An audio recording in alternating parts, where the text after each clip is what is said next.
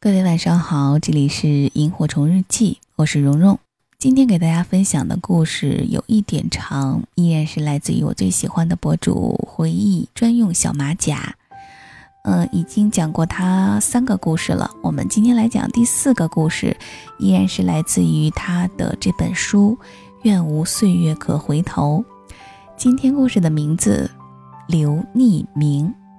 以下的时间，一起来听。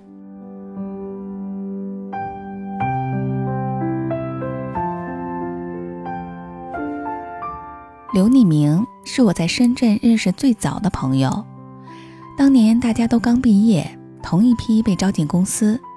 他坐在我旁边的卡座。一个礼拜后，新员工拓展训练，我们被公司的大巴拉到海边，培训讲师在沙滩上象征性的喊了一会儿，大家就一窝蜂的去海里玩水。我独自在沙滩上溜达，走了一会儿，看到了刘匿名。他正在撅着屁股把沙滩上搁浅的小鱼一条条的往海里扔。鸡汤文读了不少，但活生生的鸡汤事儿还是第一次见。他看见我挺不好意思的，可能也觉得自己的行为有点圣母了，跟我打了个招呼，我们就地坐下聊了起来。他呢也是刚来不久，家不在这边，来深圳是为了找他早一届毕业的女朋友。他女朋友也争气，在一个销售家具的公司从行政做起，没一年就做到了总经理助理。可遗憾的是，人家现在不太想搭理他了，他挺郁闷。来之前的一年跟女朋友是异地恋，感情还好，假期也互相走动着聚聚。但这次过来，一切突然变了。最郁闷的是，他过来后还自负的租了间房子。一年期，交了三个月的房租为定金，本想着跟女朋友算有个小家了，可这房子呀，他转了一个月也没转出去，只好自己先住下，在周边找个工作，先把自己养活了再做打算。回到公司后，我俩就成了朋友，没事的时候聊聊天儿中午一起吃饭。公司的氛围很奇怪。拖拉着完成基本工作，得过且过，就能待得安稳平顺。谁积极进取，反而要被冷嘲热讽，举步维艰。本来工资就不高，也没啥出路，所以我们觉得这种废物养成机制还挺好的。我每天表情严肃地玩着电脑，他蚂蚁搬家一样运来了一堆书。问他干啥，他说要自学司法考试。我说你大学念的也不是法律呀，他说其他专业也能考，反正闲着也是闲着。当时公司有宿舍，我住不用花钱，每个月还能剩下点儿。他呢就比较惨了，工资交了房租，基本啥也不剩。他一直想把房子转租出去。时间就这样一天天的过着，我保持每天至少看三部电影。他呢，戴着耳机，呜呜啦啦的听各种课件儿，划拉着讲义，翻书做题，都挺充实的。在这期间，他交到了女朋友，以最 low 的方式，他姨给他安排的相亲。他们俩感情挺好的，不久他女朋友就搬进了他租的小家，多了一个人的工资，他的经济才算缓过来点儿，没那么捉襟见肘了。他俩请我去家里做过一次。比我想的还小，不到二十平方米。进屋就一张大床，厨房在走廊里，卫生间的淋浴装在马桶上面。洗澡不能上厕所，上厕所不能洗澡。电脑只能摆窗台上，但一切都被他女朋友收拾得井井有条。养了植物，贴了壁纸，床边还摆了块厚实的小垫子。他女朋友做完瑜伽，就监督他做仰卧起坐。他女朋友个子不高，偏瘦，扎马尾，话不多，白净又随和。他给我们做了顿饭，好吃哭了。转眼到了八月份，刘匿名说他快考试了，想脱产冲刺下。我问他怎么脱，他说他还继续来公司学习。但他的工作就由我帮他做了。其实我们部门一点都不忙，每天待八小时，真正做事的时间不到四十分钟。我答应了下来，他很感激，这样他就不会总被工作打扰。他说，中断一下课件再继续听，思路要很久才能跟上。大概九月中旬吧，考试前夕，他眼睛熬坏了，别说看书，睁一会儿就畏光流泪，不能在公司磨洋工了，只好请假回家养着。我去他家里看他，他瘫在床上，他女朋友也请了长假。坐窗台上给他一道一道的念题目，他闭着眼睛回答。他就这么颤巍巍地撑完了考试，又回到公司上班。我觉得在公司差不多待满一年了，再跳槽也是有工作经验的人，不算应届生了，就投着简历办了辞职。我问他有啥打算，他说考试结果要两个月后才出来，他先等等。如果过了，就试着当律师；没过的话，再做打算。两个月后，等来了他的好消息，考试通过了。我们出去大吃了一顿。他说他先不打算做律师了，他已经问清楚了，从通过考试到真正拿到律师执业证、独立接案，还有很长一个过程。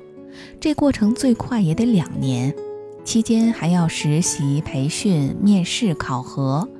他想快点挣钱，不能再让女朋友跟着自己受苦了。他跳槽到了一家豪车公司做销售，基本工资加提成，比以前宽裕多了。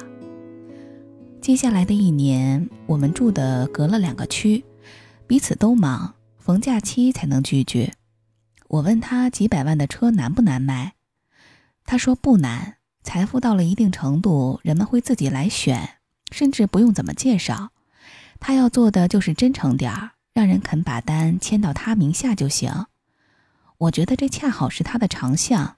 他人很真诚，说话做事儿，包括长相，都一点不讨人厌。他的销售业绩一直挺好。他说他自从进了这一行，对豪车挺内行了。四百多万的车，如果我要买的话，他帮着减些不必要的配置，再申请点优惠，三百多万就能拿下。我说。呵呵，一切转机都来自于他表哥。他表哥从小跟他一起长大，是学化工的博士，在校期间用自己的研究拿了专利，他因此跟导师弄得很不愉快，文凭基本上是遥遥无期了。他表哥坚信手中的专利若投产，能填补市场空缺，绝对赚大钱，但办化工厂存在危险性。办理各类准入许可证，加上厂房、人力投资等，粗略算下来得几百万。这笔钱对他来说绝对是天文数字。刘匿名卖车虽然能攒点小钱，但对于开场也无异于杯水车薪。但他相信他表哥，他决定试试。刘匿名想尽了一切办法拉投资。他甚至一本正经地问过我有没有几百万投给他一起发大财。我说：“呵呵。”他女朋友攒了几万块钱，又从家里拿了一些，凑足十万，全给了他，成了他的第一位投资人。但这离目标依然相去甚远。亏得他做的是豪车销售，积累了些人脉。他联系与自己关系不错的车主，带上他表哥。一次次见面，把整件事情的运作方法、投资金额、风险及盈利前景都解释得清清楚楚。也真是遇到了贵人，别人答应投资了，按约定，投资人占股百分之四十，他表哥技术入股百分之三十，经营管理全部由他负责，占股百分之三十。厂房租在盐田边上。各种手续办得比理想中顺利，从起步到投产用了不到半年，公司运营两个月，全部资金回本儿。接下来的每一天都在盈利。他成了我见过的最忙的人，偶尔约出来玩，他每分每秒都在讲电话。一场电影能猫着腰出去十几趟。他觉得今天的钱不赚，明天就没了。总认为下一秒市场就会有新的技术淘汰他的产品，所有的大客户他都亲自谈，公司招人也必定到场。余下时间又担心运营时的安全问题，几乎时刻盯在厂里。他女朋友跟他住在公司宿舍，每天公交车转地铁，上下班要跨两个区。刘匿名让他来自己公司帮忙，或者干脆辞职歇着。他女朋友不同意，固执地做着自己的事儿。春风起时何处来？哪有湖水不受牵连？你如细雨忽然来，心生涟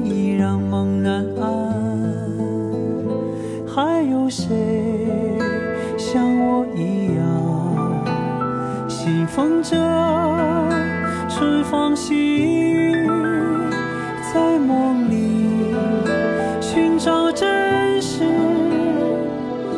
还信以为真。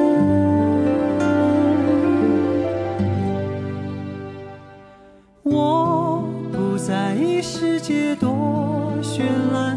我只相信古老的情感。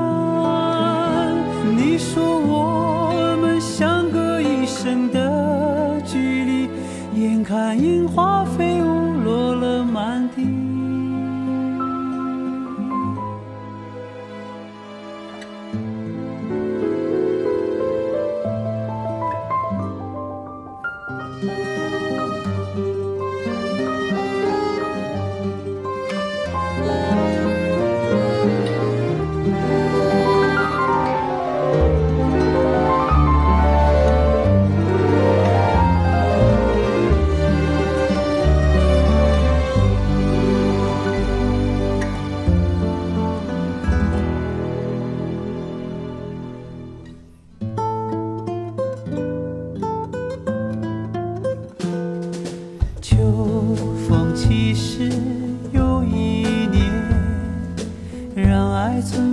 放天